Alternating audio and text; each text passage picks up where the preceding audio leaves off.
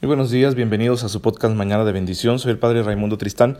Les envío un cordial saludo a todos los que me escuchan, a todos los que están siempre pendientes de este humilde medio con el cual queremos compartir pues la palabra de Dios, una visión cristiana, católica de las cosas, a partir de pues las enseñanzas de nuestro Señor Jesucristo, por supuesto, no podría ser de otra manera, pero con una visión muy realista y muy actual es decir, de nuestro mundo, de nuestro tiempo, y ahí ver cómo la fe en Jesucristo, el Evangelio, ilumina estas realidades en las que nosotros nos desempeñamos, nos desenvolvemos todos los días de nuestra vida. Em, quisiera mencionar algo en este miércoles que nos regala el Señor antes de pasar a nuestra catequesis sobre el bautismo, y es el hecho de que estamos en tiempo de elecciones. Unas elecciones que son como ninguna otra porque pues ahora todos estamos conectados gracias a Internet y a las redes sociales y eso hace que la comunicación, la información fluya con muchísima rapidez, con muchísima rapidez. Y esto nos permite hacer a nosotros múltiples lecturas del hecho político, ¿sí? de las elecciones, de las campañas, de los candidatos, etc. Si a esto le sumamos esta circunstancia que vivimos en México de pues hartazgo social, de cansancio, de desconfianza hacia las instituciones, de crisis, por tantos problemas no superados en México que, que incluso en los últimos años pues se han recrudecido, ¿verdad? Se han ido intensificando.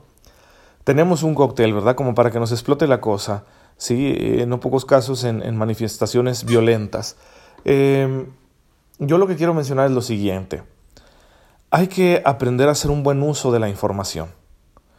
Porque ahorita en redes sociales al respecto de las elecciones como que estamos viendo otro México o otra cara de los mexicanos. Vimos un lado muy bueno en la generosidad que manifestó la sociedad para ayudar a los hermanos afectados por los desastres naturales, por los sismos. Vimos una cosa impresionante que ese tema todavía no se termina, ¿eh? la reconstrucción y eh, la ayuda solidaria a muchas necesidades de estos hermanos nuestros, bueno, esto continúa, hay tantas instituciones gubernamentales y no gubernamentales que están trabajando a favor de ellos, haciéndoles llegar lo que nosotros les hemos compartido desde hace unos meses para acá. Pero, ahora estamos viendo la otra cara del mexicano.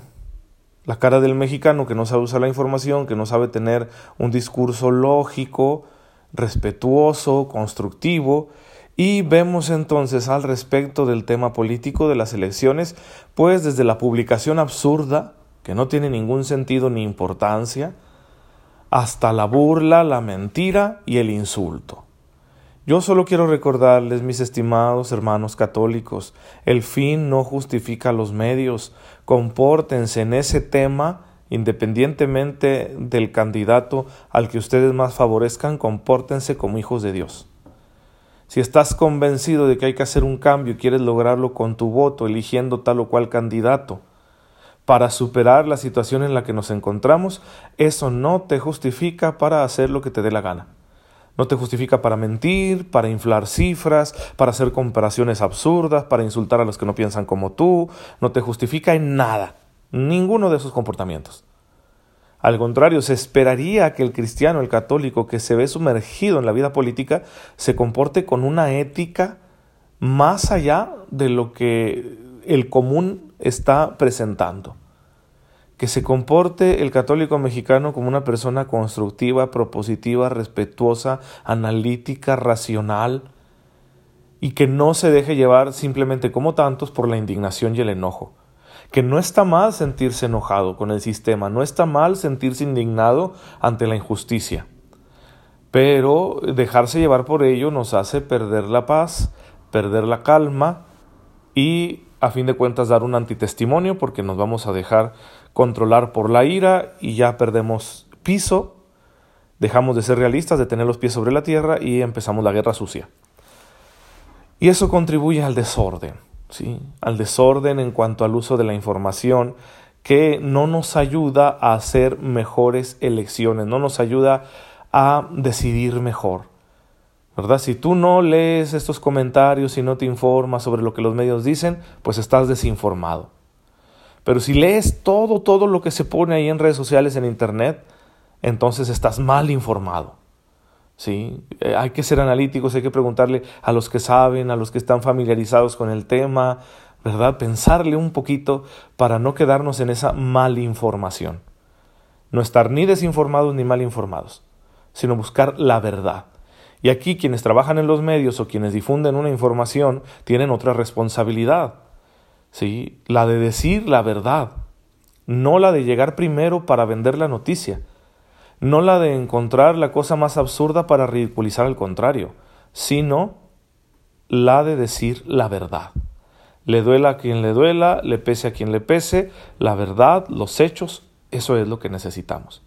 Así que les invito yo a que tengamos pues esta conducta en la utilización de la información, ahora con este tema que se vuelve tan mediático y que es la cuestión de las elecciones. Vamos a, a tratar de manifestarnos también en el ejercicio de nuestra ciudadanía, de nuestros deberes civiles y políticos, como hijos de Dios, como católicos, como bautizados. Bien, precisamente de eso estamos hablando. ¿sí? Hemos señalado los efectos del bautismo, que es perdón de los pecados, es nacer de nuevo para convertirnos en hijos de Dios, ser templos del Espíritu Santo, es incorporarnos al cuerpo de Cristo, que es la iglesia, gozar de los tres grandes regalos que son la fe, la esperanza y la caridad, y muchísimas otras gracias que se nos otorgan con el bautismo. Es el inicio de una vida nueva, de la existencia cristiana que comienza precisamente en el bautismo al hacernos participar este sacramento de la muerte y resurrección de Jesucristo nuestro Señor, nuestro Salvador. ¿Cómo conjugar, cómo integrar este don tan precioso en nuestra vida concreta que tiene tantas limitaciones y debilidades? pues hay, hay algo que decir muy interesante de cómo se relacionan el don del bautismo, que es pura gracia de Dios, nuestra libertad, que también es un regalo de Dios que Él nos da desde el principio de la creación y, en cuanto un ser humano es consciente, tiene uso de razón, ya es libre. Y por supuesto, nuestra naturaleza, a todos los niveles, orgánico, eh, psíquico, etc. Esas tres realidades deben conjugarse en la existencia concreta del católico para producir los frutos que Dios espera. Y en ese sentido tenemos que decir algunas cosas que vienen al caso precisamente porque hoy en día muchos sienten que no pueden vivir la vida bautismal que no pueden vivir una relación plena con Dios o no pueden vivir los valores del Evangelio, precisamente porque su naturaleza y su libertad están muy limitadas, en ocasiones enfermas, y esto hace que se conviertan en un obstáculo para vivir la vida cristiana. Aquí es donde tenemos que tener las cosas claras. ¿Sí? para entender mejor cómo se entrelazan la libertad y los factores determinantes de nuestra naturaleza. Lo primero que hay que señalar es que el ser humano es una unidad. ¿sí? La persona es al mismo tiempo espiritual y corpórea. Tenemos una dimensión espiritual intangible que nos hace muy semejantes a Dios, pero también tenemos nuestro cuerpo, nuestro organismo, eh, nuestra realidad psicofísica, que tiene su propia naturaleza y que no podemos exigirle más de lo que le corresponde. Santo Tomás de Aquino señalaba con una analogía eh, que luego retomará el, el, gran psiquiatra Víctor Frankl para entender esta relación, ¿sí? Es lo que sucede entre un músico y su instrumento. Si el instrumento no está afinado, no habrá ningún músico capaz de tocar algo. Si el organismo se enferma, el espíritu del sujeto, de la persona, no logra expresarse bien. Entonces hay una semejanza, ¿no? una, una analogía, una comparación entre este binomio músico-instrumento y cuerpo y espíritu. Estos no se encuentran en la misma dimensión. Si el espíritu permanece invisible, el organismo, el cuerpo lo podemos ver, tocar, etc. Si el cuerpo, si la realidad psicofísica se encuentra enferma, limitada, trastornada, entonces el espíritu de la persona, su yo, su libertad, su relación con Dios, no van a poder expresarse en plenitud. Y aquí es donde también hablamos de sanar la vida bautismal, de la restauración que la gracia hace de nuestra vida bautismal, o más bien de nuestra naturaleza, para que esta naturaleza exprese la gracia bautismal, exprese la vida bautismal, superando los obstáculos y limitaciones, las heridas y trastornos, los problemas que tenemos en nuestra realidad psicofísica. Nuestra realidad psicofísica es nuestro instrumento. ¿Sí? Es, es el arpa, es la cítara, es, es, es el piano que queremos hacer resonar en la vida. Es lo que nos permite expresarnos y relacionarnos. Si está desafinado, si está desajustado, no vamos a sonar bien, va a haber una disonancia que indica que ese ser humano está enfrentando una profunda limitación que no le permite expresar todas las potencialidades de su ser y la gracia que Dios le concede por medio del bautismo. Por eso hasta donde se pueda hay que cuidarnos, hay que buscar las herramientas para sanar, para superar la enfermedad, la limitación o el trastorno de manera que nuestro instrumento psicofísico esté bien afinado y pueda manifestar con transparencia la belleza de la gracia bautismal y pueda ejecutar las notas bellísimas de la vida del bautismo y que esto se vea en el mundo, que se note en nuestra manera de relacionarnos, de hacer las cosas, en nuestro testimonio. En resumidas cuentas, ¿qué quiero decirles? Que no solo se vale cuidarse, es un imperativo, es un deber, es una obligación que te cuides, que busques la manera de estar sano, no para hacer de la salud una idolatría, no por vanidad, ni como si alguien pensara que no se va a morir. No, la salud, por más que haya que cuidarla, es un bien relativo. Tarde o temprano lo perdemos. Pero es una obligación estar sanos para que nuestra vida bautismal se exprese mejor y de hecho, hay mucha belleza en la manifestación del poder de Dios cuando éste se hace presente en una persona cuya realidad psicofísica está limitada o trastornada.